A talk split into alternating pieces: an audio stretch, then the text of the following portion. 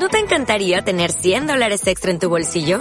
Haz que un experto bilingüe de TurboTax declare tus impuestos para el 31 de marzo y obtén 100 dólares de vuelta al instante.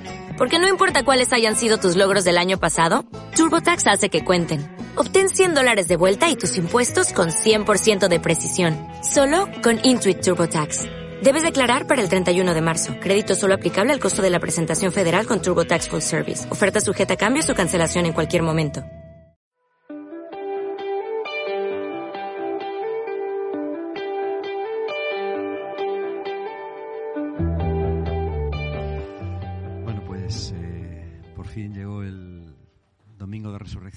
Después de la larga cuaresma y todo el tiempo de espera. Los cristianos de todo el mundo celebramos hoy que Jesús resucitó y eso es lo más grande que hay, ¿verdad?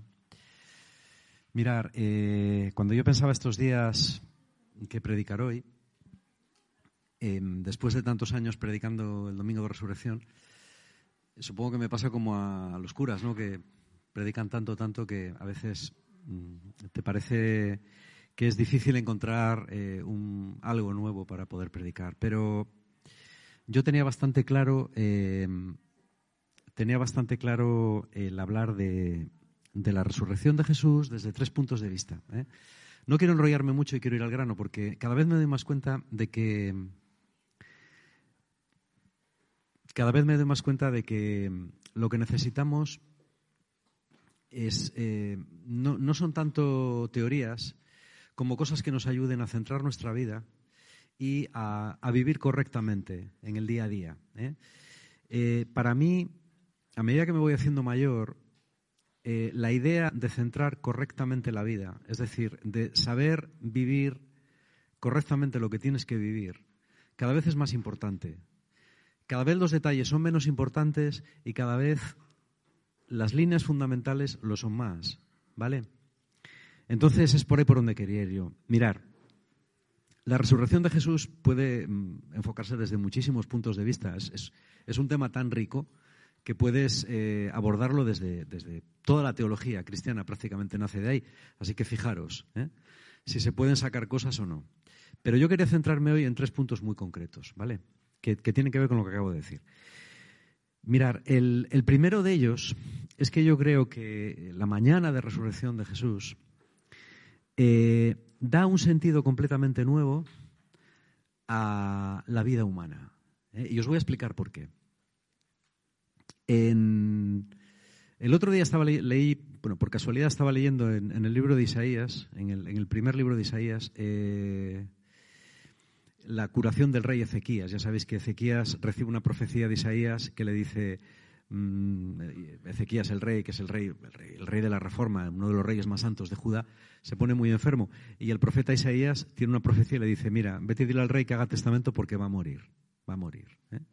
Y entonces el profeta va y le dice, mira, pues haz testamento, arregla tus cosas porque vas a morir y no vas a vivir.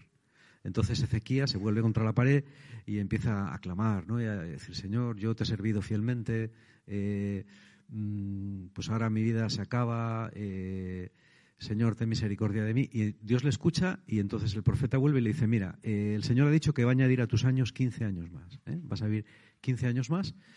Y, entonces eh, Ezequías canta un, salmo, bueno, pues reza un salmo muy bonito que está en el libro de Isaías y también está en el libro segundo de los Reyes. Y en el salmo dice, te doy gracias, Señor, porque, porque son los vivos quienes te alaban, porque en la muerte nadie te alaba. Y esto identifica muy bien lo que se pensaba en esa época. En la época de, la monarquía, antes del destierro, eh, se pensaba que con la muerte se terminaba todo. Es decir, los muertos bajaban al Sheol, lo que ellos llamaban el Sheol, ¿eh? o, la, o la Gehenna, que era un lugar pues parecido al Hades de los griegos. Era un, era un lugar en el que uno vivía, los, una especie de espíritus vivían como una existencia, pero, pero infrahumana, no, no, no, no realmente humana, muy lúgubre, sin luz, como muy triste. ¿eh? Entonces, la vida era lo que importaba y vivir era lo que importaba. Y por eso se consideraba que Dios te premiaba con una larga vida y que morir joven era un, era un desastre, porque es que lo que había después era muy desesperante. ¿eh? Eh, el libro de Job, que es el gran libro en el que se plantea todo el problema de la teodicea, es decir, de por qué el justo sufre y por qué el, malvado no, plantea esta cuestión, de decir, bueno, ya, pero, pero es que mm, esto es difícil de entender, porque es verdad que hay gente buena que muere pronto y que lo pasa muy mal, y hay gente mala que muere muy tarde. Entonces, ¿eh? de ahí todas las preguntas del libro de Job, que el autor deja sin respuesta.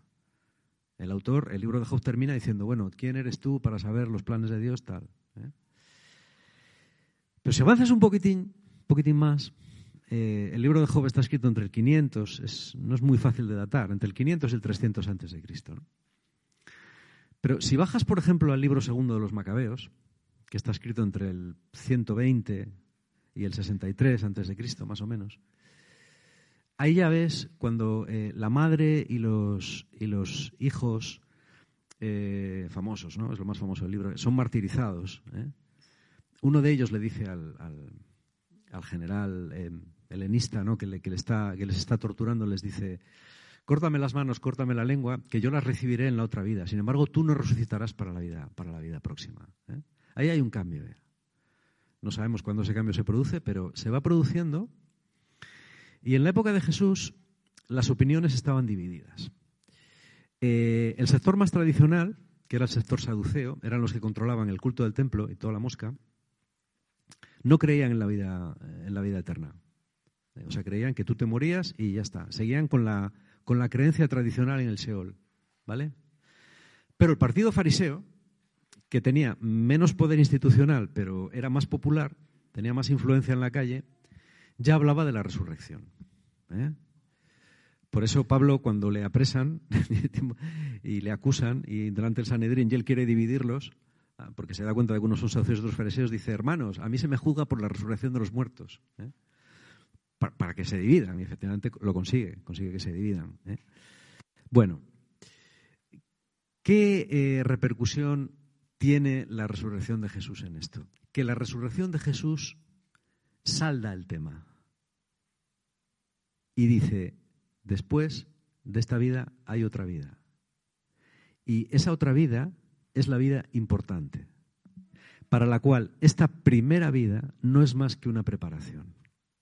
Así que todo el problema que se había planteado en el Antiguo Testamento de por qué los buenos a veces lo pasan mal y los malos lo pasan bien, queda resuelto. Queda resuelto porque en esta vida no se solucionan las cosas. La verdadera respuesta a lo que pasa se da en la otra vida. ¿Vale? Y esto tiene unas repercusiones enormes, mucho mayores de lo que habitualmente pensamos. ¿Por qué? Porque la realidad del Evangelio solamente se puede entender desde esta perspectiva. Si tú coges el Sermón del Monte, las cosas que dice el Sermón del Monte no tienen lógica humana, ninguna. Es, todo una, eh, es una paradoja. ¿eh? Si pierdes la vida, la ganas. Si la ganas, la pierdes. Si intentas buscar seguridades, te quedas inseguro. Si acumulas riquezas, eres pobre. Pero si vendes las riquezas, eres rico. Si respondes a la violencia con violencia, pierdes. Si respondes a la violencia sin violencia, ganas. Los pobres son los bienaventurados. Los que lloran, reirán. Los que son misericordiosos ahora son los que van a alcanzar la misericordia. Estamos tan acostumbrados a escuchar estas cosas que ya en, eh, nuestra mente hemos hecho una especie de apaño y las integramos. ¿eh? Pero eh, esto no nos quita para que los cristianos estemos condenados a vivir una situación paradójica, en tensión. ¿Por qué? Porque los valores expresados en el Evangelio, en la buena noticia, no tienen absolutamente nada que ver con los valores que vive nuestro mundo, que son lógicos para nuestro mundo. Por eso los cristianos estamos condenados a ser una especie de gente rara. Y esto era algo de lo cual los primeros cristianos tenían una conciencia muy clara. ¿Por qué? Porque tú vives en un mundo que tiene unos valores lógicos para este mundo. Vives en un mundo, por lo menos el mundo actual, que vive como si el otro mundo no existiera. el, sentido común de la sociedad hoy en día te dice que puede que haya vida o puede que no la haya, pero no hay pruebas definitivas, ni de que la haya ni de que no la haya. Entonces, visto así, sin fe, la opción más lógica es, vale más pájaro en mano que ciento volando y aquí arréglatelas que después vete a ver tú lo que pasa. Esto es totalmente lógico. Entonces, ¿qué tienes que hacer? Hombre, pues primero, hazte valer, que no te pisen. Segundo, acumula seguridad, acumula dinero, que te da seguridad, acumula contactos, acumula poder. Y en esta vida intenta progresar, intenta salir adelante. Porque eso te va a dar seguridad y te va a dar perspectivas para vivir una vida mejor. ¿Vale? Esto es lógico. Pero según el Evangelio no. Según el Evangelio no es lógico. Entonces el Evangelio es profundamente paradójico y revolucionario, porque te está diciendo que lo, real no es lo que tú ves, ni lo que tú percibes, sino es lo real. ¿Eh? Yo siempre, es un ejemplo que me gusta poner, cuando a ti te enseñan a pilotar, yo no sé pilotar, ¿eh? entre los muchos aparatejos que tienen todos los aviones, unos más y otros menos, hay un aparato que es la línea de, la línea de horizonte. La línea de horizonte te dice dónde estás tú y dónde está el suelo. Y tú dices, qué tontería el, tus propio, el, propio sistema eh, que tenemos en los oídos te dice si estás para arriba o estás para abajo. Cuando estás en un avión no es así. Cuando estás en un avión, por lo visto, conduciéndole, tú puedes tener la sensación de que estás recto, pero no lo estás.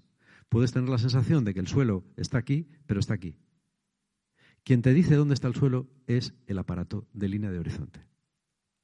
Y tienes que fiarte de él. Y una de las primeras cosas que tienes que aprender es a fiarte de él, aunque tus sentidos te digan lo contrario. Porque si haces caso a tus sentidos, te estrellas. Tú tienes que mirar siempre el cacharro ese con la rayita, ¿eh? que es como una especie de nivel. Y eso tiene que estar recto. Y hasta que eso no esté recto, el avión no va bien. Tú tienes que tenerle siempre enderezado y siempre con eso recto. En el momento que eso se tuerza, tienes que girar el avión en sentido contrario. Y no te dejes engañar. Siempre te dicen, a pesar de que tus sentidos te digan lo contrario y puedas pensar que el aparato está estropeado, hay muchísimas más posibilidades de que tu orientación sea la que está equivocada a que el aparato se estropee. Así que tienes más probabilidades de sobrevivir en caso de duda fiándote del aparato que de tu percepción. Con esto es igual. Pero qué difícil. La línea de horizonte en nuestra vida es la palabra de Dios. Dice, no, no.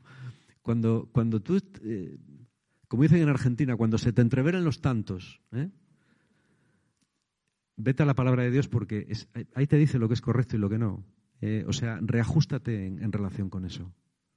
Si te reajustas en relación con el mundo, vas perdido, porque navega en otra onda distinta, completamente diferente. Solamente así, solamente entendiendo que esta vida no es más que una preparación, un lugar en el que tenemos una serie de opciones y en el que tenemos la capacidad de decidir, podemos entender lo que significa. No significa nada más. No tiene más importancia. No tiene más importancia si estás toda tu vida en una silla de ruedas. No tiene más importancia si mueres joven. No tiene más importancia si mueres de hambre siendo un niño inocente. Fijaros las barbaridades que estoy diciendo. ¿eh? Ni siquiera tiene importancia si de la noche a la mañana otro país te invade a lo tonto, tienes una guerra y lo pierdes todo. Estas cosas que nos causan escándalo y que causan escándalo a la humanidad desde que la humanidad tiene conciencia de sí misma, ya no causan escándalo desde la perspectiva de Dios. Porque la respuesta está en otro lado, no está aquí. Y esa es la primera consecuencia de la resurrección. Jesús no, eh, no interviene en el debate sobre si hay vida después de la muerte o no.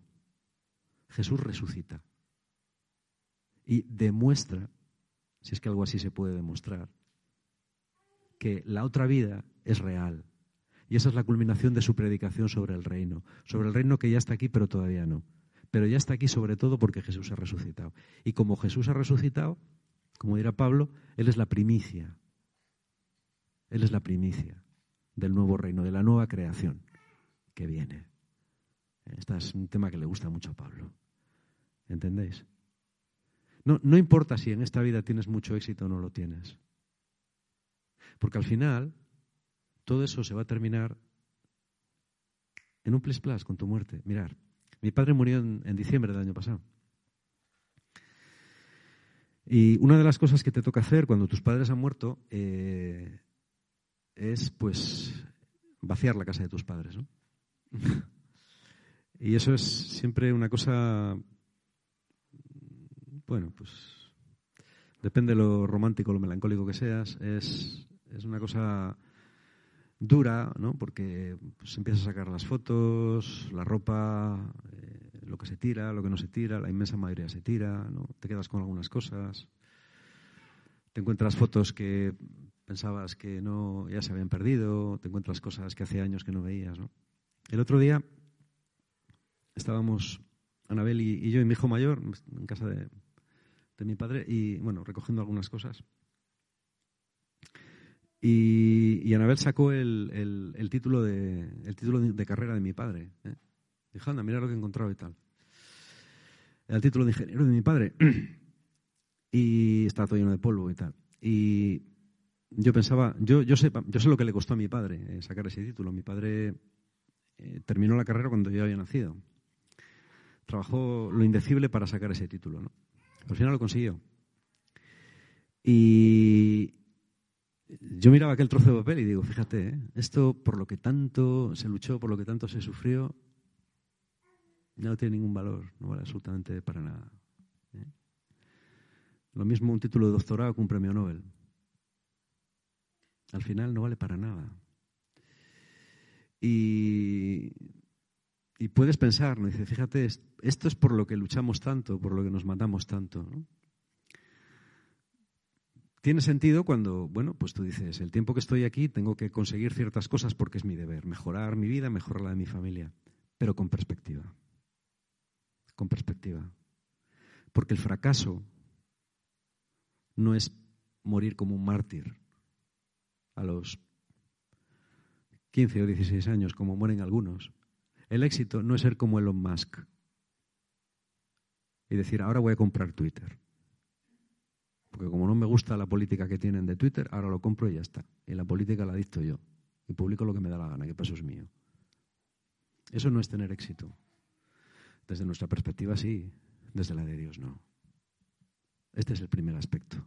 Jesús, con la resurrección, nos introduce en una dimensión completamente nueva de la vida. Es una dimensión paradójica y rara, pero tenemos que tenerla en cuenta, porque si no la tenemos en cuenta, podemos llevarnos un planchazo tremendo. ¿Eh? Hay gente que dice, bueno, ¿cuándo llegará el fin del mundo? A mí me alucina, digo, pero ¿a ti qué te importa cuándo va a llegar el fin del mundo? Si el fin de tu mundo va a llegar mucho antes. O sea, el fin del mundo para ti va a llegar en cuestión de nada, en cuestión de muy poco tiempo. De hecho, no sabes cuánto tiempo vas a estar aquí. No lo sabes, ninguno de nosotros lo sabe. Lo que sí sabemos es que todo aquello por lo que tanto hemos luchado, eso sí lo sabemos a ciencia cierta, ¿eh? se queda aquí. Los tesoros de Tutankamón están en el Museo Británico, que los he visto yo. ¿Eh? No, no están en el más allá. Y los barcos vikingos quemados incendiados no están en el Valhalla, están, están en el fondo del Mar del Norte, ahí siguen. ¿Mm? Nadie se lleva nada. Nadie se lleva nada material. Ni siquiera la fama. ¿Eh? O sí, bueno, puedes llevarte cierta fama. Yo no sé qué fama se llevará Putin a la tumba. Pues claro, hay famas y famas. Hay famas que es mejor no tenerlas. ¿Qué te llevas? No te llevas nada. Te llevas lo que hayas construido en amor. Nada más. ¿Vale? ¿Eso qué implicación tiene para nosotros? Segundo punto. ¿Qué implicación práctica?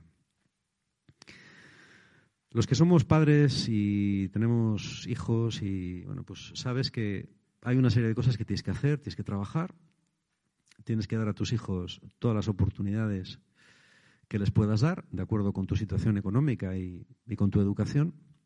Luego tus hijos van a hacer lo que les dé la gana con eso que les has dado, pero es ley de vida. Lo mismo hiciste tú con lo que tus padres te dieron. ¿eh? Y entonces hay una serie de deberes que tenemos que cumplir. Por ejemplo, hay que trabajar. Trabajar es muy sano. ¿eh? Tan sano que Pablo, que pensaba que el fin del mundo, pero no el de él, sino todos, llegaba ya, o sea, Pablo estaba convencido de eso. Aún así dice, El que no trabaje, que no coma. Es decir, que todo el mundo trabaje para cumplir con sus necesidades y también para dar de más, dice Pablo. Y esta es una labor que eh, se nos encomienda a todos los cristianos. Todos tenemos que trabajar. Normalmente todos tenemos que dormir, unos más y otros menos, pero si tienes ocho horas para trabajar, ocho horas para dormir, te quedan ocho horas para todo lo demás, ¿no? Que no es mucho. Aún así, eh, queda un tiempo. Hay personas que tienen la opción de dedicarse a tiempo completo a la obra de Dios. Por ejemplo, pues los curas o los religiosos o los pastores o, en fin, la gente liberada. Esos ya, esos, esos lo tienen mejor porque esos, esos, las ocho horas las pueden dedicar al reino de Dios. Y es justo que así sea ¿eh? y que reciban una remuneración por lo que hacen. Eso también lo dice Pablo. ¿eh? El, que, el que predica el Evangelio está bien que viva del Evangelio. ¿Vale? Los que no, que somos la mayoría, eh, tenemos que mirar a ver sobre todo, sobre todo cómo orientamos nuestra vida. Porque aunque es verdad que tenemos muy poco tiempo, yo miro a la semana el tiempo que me queda después de cumplir mis múltiples obligaciones y te queda poco tiempo. Pero me doy cuenta de que ese tiempo acumulado a lo largo de los años es mucho tiempo. Y la gente pues se apunta a un coro, o se apunta a un club de petanca, o sale en moto los domingos, o va al gimnasio, o pasa horas y horas con sus amigas tomando café. O pasa horas y horas pues viendo Sálvame o jugando al Clash of Clans. Cada uno ¿eh? para lo que le da. Yo siempre digo, mira, eh, lo primero que Dios te pide para salvarte es que cumplas los mandamientos. No lo digo yo, lo dice Él. ¿Eh? Los mandamientos ahí están. Son una ética personal, una ética para con Dios y una ética para con los hermanos y se reducen a dos. Amarás a Dios sobre todas las cosas y al prójimo como a ti mismo. ¿Eh? canela. Pero aparte de eso, yo diría una cosa. El tiempo que puedas dedicar, dedícaselo al reino de Dios. Dedícalo, si puedes, a construir el reino de Dios. ¿Cómo se construye el reino de Dios? Mira, Sonia lo decía ayer. Dando porque dice Pablo que dijo el Señor que hay más gracia en dar que en recibir. Dando. ¿Dando qué? Dando lo que puedas como puedas. ¿eh? Como decía, creo que era Roosevelt, ¿no? Haz lo que puedas, con lo que tengas, donde estés. Pero haz algo. Haz algo. Da algo. ¿Qué es una hora? Una hora. ¿Que son diez horas? Diez horas. ¿Que haz lo que puedas, da algo. ¿Da algo en qué sentido? En el sentido que puedas. Hay gente que lo suyo son los necesitados. Bueno, pues ayuda a los necesitados. Hay gente que lo suyo es predicar o enseñar o evangelizar o acompañar. Hazlo. Poco, mucho, pero hazlo. Haz algo. Haz algo. Lo importante es como lo de los talentos. No es si tienes un talento o tienes tres. Lo importante es lo que haces con él. Esta es la cuestión. ¿Vale? Entonces esto tiene una gran importancia, porque no puede ser que pasen un montón de años. Yo a veces veo cristianos que te dicen, bueno, yo, no, yo el trabajo y luego mi familia. Yo digo, eso está bien. Dedicarte a tu trabajo y a tu familia, eso está muy bien. Pero eso también lo hacen los paganos. Salvo que Dios te diga, no, no, tú dedícate a esto, porque mira, tienes 17 hijos y ahí sí que no te da tiempo para más. Y bueno, bueno, perfecto. Tú haz lo que sientas que Dios te pide, pero pregúntaselo. No dejes los años pasar. Pues los años no vuelven. Y yo creo que el purgatorio no va a consistir más que en ese darnos cuenta, cuando nuestra vida pase por delante de nuestros ojos, de la cantidad de chorradas en las que hemos perdido el tiempo, en vez de dedicarlas a lo verdaderamente importante. ¿Eh? Haz algo, algo, lo que sea, por alguien, cuando puedas, donde puedas, pero haz algo construye el reino de Dios. Claro que el reino de Dios se construye en la vida normal, por supuesto que sí.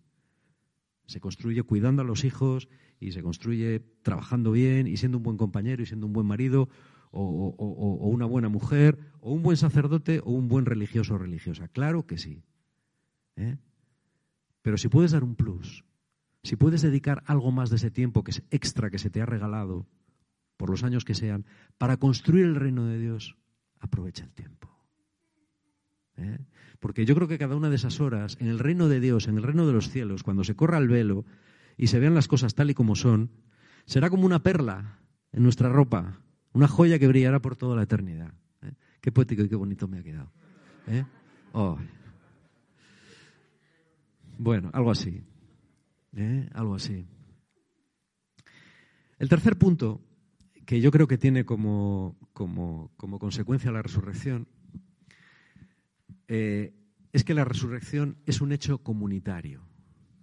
Es una cosa que llama la atención. Es decir, cómo algo tan estrictamente personal, ¿no? ligado a la propia identidad de, Jesús, como es eh, pasar de esta vida a, a, la otra vida. Es decir, no es un revivir, es un resucitar. Es decir, no es volver a la vida que tenía, como Lázaro como, o como la, hija de Jairo o como el hijo de la viuda de Naín, que son las tres resurrecciones que Jesús, o las tres revivificaciones que Jesús hace en los evangelios. No es eso, es pasar a otro plano de la realidad en la cual ya estás fuera del tiempo y del espacio. ¿no? Bueno, pues hasta una cosa así, hasta un descubrimiento así y una transmisión se hace comunitariamente. Es un grupo de mujeres, de mujeres, cuyos nombres se nos proporcionan en uno de los evangelios. Las que van y son testigos de la resurrección de Jesús en comunidad. ¿Y qué es lo primero que hacen? Contárselo a la comunidad que está reunida. No las creen, pero bueno, eso es lo de menos. ¿eh? Fuera parte de eso, eh, mm, fuera parte de eso, ellas hicieron lo que tenían que hacer. ¿eh? dice, eso no se lee en la lectura de, la, de ayer, pero dice el Evangelio que tomaron lo que decían por desvaríos típicos de mujeres. ¿eh? Lo cual, pues, pues, eh, mm, no, no, realmente, realmente no lo diría, no lo diría. Y si lo, y si lo dijera, eh, estaría denunciado, se recurriría, probablemente decidiría el Tribunal Supremo. Bueno. Solamente Pedro dijo, mm, bueno, vamos a ver, aquí yo soy el jefe, tengo que echar el resto, aunque sea para hacer el tonto, pues tengo que ir y ver, ¿no? Y bueno, va, y efectivamente, sí, sí, se da cuenta de que ya cuando Pedro llegue lo dice, y tú dices, anda, ostras, en serio, ¿Eh? Mira, las neuróticas estas tienen razón. ¿Eh? Bueno, eh, es un acto comunitario. Y con esto quiero decir otra cosa, mirar. estos días he estado viendo en, algunas Pascuas distintas en, streaming. He estado viendo la Pascua de, la Comunidad de Salom en, streaming. Y bueno, me he visto algunas más. Algunas, algunos no, algunas no, en, en directo, sino pasadas y tal. Y me doy cuenta de la diferencia que hay cuando tú vives. Es algo importante. Mirar, hace 45 años eh, yo me encontré con la comunidad cristiana. Me encontré con un grupo de, chavales y chavalas ¿no? de, mi edad, de 16, 17 años, que a mí me enseñaron lo que era la iglesia. Es decir, yo sabía lo que era la iglesia, pero yo no descubrí lo que era la iglesia como comunidad hasta que descubrí a esta gente. Gente que me acogió, gente que me enseñó. ¿eh? De la misma manera que porque yo sabía algo, ¿no? He ido a clase de religión y había ido campanas, pero no sabía dónde. ¿eh? Lo mismo que Aquila y Prisca enseñaron a Apolo el Evangelio más correctamente, esa gente a mí me lo enseñó también. Y me mostraron un Dios vivo. ¿eh? Y desde entonces hasta ahora, ya han pasado 45 años, esa experiencia cambió mi vida por completo. Porque esa experiencia me descubrió que el reino de Dios es algo que debe vivirse en comunidad pero en una comunidad de verdad, no en una comunidad teórica. Una comunidad en la que, eh, como decía en la serie aquella de los años 80 de Cheers, ¿no? Eh, cantaba siempre, el, el estudio era Where Everybody Knows Your Name, donde todo el mundo conoce tu nombre, donde Tú tienes una realidad donde no puedes engañar a nadie, donde los hermanos pueden acogerte y pueden amarte, pero también pueden corregirte, para que tú llegues a ser la criatura en Cristo que tienes que ser. Dice un historiador eh, que a mí me gusta mucho, ya murió, Ronnie Sparks, es un historiador de los primeros siglos del cristianismo, un sociólogo en realidad. Él dice que la expansión del cristianismo, desde un punto de vista sociológico, eh, solamente pudo entenderse desde la perspectiva comunitaria. Porque a diferencia de otros cultos, en, la época del cristianismo, el cristianismo tuvo que competir con dos cultos muy potentes, que eran el culto de Isis y los cultos bueno, de, Mitra, ¿eh? en el Imperio Romano. Tuvo que competir muy fuertemente. Y este, este, este sociólogo, Ronnie Sparks, dice que eh, el éxito del cristianismo estuvo en su vertiente comunitaria. Era una vertiente comunitaria extremadamente fuerte. Los cristianos vivían juntos y se ayudaban mutuamente. Lo cual, en una época tan, tan brutal, aunque ahora tengamos un poco de leza, como era el Imperio Romano, era, una, era un signo de supervivencia para la gente. Acogían a todo el mundo y todo el mundo vivía en comunidad. No, bajo el mismo techo, pero vivían en comunidades muy estrechas. ¿eh? muy, muy, muy intencionales, con unos objetivos muy concretos y con unas prácticas muy concretas también. Ahí estuvo su éxito. ¿Sabéis cuál es el gran drama de la Iglesia hoy en día? La dispersión. En el caso de España, por ejemplo, es, es patético. Es patético. ¿eh? Mirad, la primera táctica eh, militar siempre es dividir.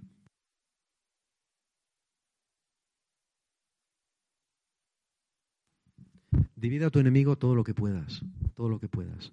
Dispérsale cuanto sea posible, cuanto sea posible, que no se junte. Yo me doy cuenta de que en España hay más cristianos de los que parece, muchos más. Me doy cuenta de que a veces convives con cristianos, trabajas con cristianos y no lo sabes. Y el peor de los males de esta sociedad que se nos ha contagiado a los cristianos es el individualismo. De la misma forma que hoy compras en Mercadona, mañana compras en Lupa, pasado eh, te vas a Carrefour y al otro vas a Día, con el cristianismo pasa igual. Los cristianos nos hemos convertido en una especie de, de seres de consumo y vamos picando de acá y allá por este movimiento, por este grupo, por aquel otro movimiento, por aquel otro grupo, como si fueran supermercados en los cuales nos abastecemos de bienes espirituales pero no formamos comunidad. Estamos divididos. Completamente. Y ahí perdemos nuestra fuerza. Ahí perdemos nuestra capacidad de influir en la sociedad. No digo a nivel eh, sociopolítico, eh, ni mediático, no, no, a mí eso no me interesa mucho. Pero me interesa a nivel testimonial, sobre todo. A nivel de que existan grupos como este en el que una persona pueda entrar y pueda ser acogida y pueda ser ayudada y pueda ser eh, eh, mejorada en el sentido de que la puedes ayudar a crecer, como me ayudaron a mí. Yo eso lo conozco porque lo sé, porque lo he vivido. Y cuando tú has vivido una cosa, sabes que es así. No la has leído en ningún libro, la has vivido tú. ¿Eh? Yo quiero terminar diciendo una cosa. Mirar. Yo, día y noche, vivo pidiéndole al Señor que envíe obreros a su mies. Día y noche. Vivo pidiéndole al Señor que, por lo que más quiera, yo no sé los obstáculos que hay que remover, digo, pero Señor, manda obreros a tu mies, que tu mies pueda crecer. Manda personas que tengan los dones para poder predicar tu evangelio, porque esta sociedad lo necesita más que nunca. Yo doy clase a chavales en la adolescencia, entre 11 y 18 años, ¿eh? chavales que ven élite, por ejemplo. ¿eh? o chavales que ven ver un capítulo de élite, ver un capítulo de élite. ¿eh? Eso es lo que ven, eso es de lo que se alimentan. Chavales que escuchan o chavalas que escuchan a Maluma, que escuchan a Bad Bunny, escuchar lo que dicen Maluma y Bad Bunny, escuchar de lo que se alimenta esta gente. Yo no sé si es una cuestión personal, pero para mí es algo, es algo desgarrador a nivel vital. Yo estoy clamándole a Dios noche y día por esto, noche y día, todos los días. Le pido que mande obreros a su mies para que mucha gente se pueda salvar. Porque esto es lo dramático del mundo, es decir, esto es el verdadero drama que estamos experimentando hoy en día. Si no os dais cuenta, despertar, daros cuenta, porque eso es lo importante. Lo demás no es importante, pero esto sí que es importante. Que gente nazca viva y muera sin conocer la verdad. Y llega al umbral de la eternidad sin haberse enterado de la misa a la media. Eso es un drama. Es un drama para Dios. Es un drama, por supuesto, para ellos, pero también es un drama para nosotros. Yo no quiero llegar delante del Señor sin la certeza absoluta de que hice todo lo que pude. Todo lo que pude. Por lo menos pedir, por lo menos clamar a Dios, ¿eh? con uñas y dientes. Pedirle que mande obreros a su mies. Pedirle que su reino crezca, crezca. ¿eh? Todos los días. Si no podemos hacer otra cosa, por lo menos orar y clamar. Pedirle a Dios esto. Porque mucha gente lo necesita. Hay una frase de Robert Garaudí muy bonita, ¿no? Es un filósofo francés que dice, ¿será verdad que nadie nos escucha y que nadie nos espera? Digo, no, no es verdad, nos espera Dios, pero nosotros somos sus labios y sus manos y tenemos que espabilar. Amén.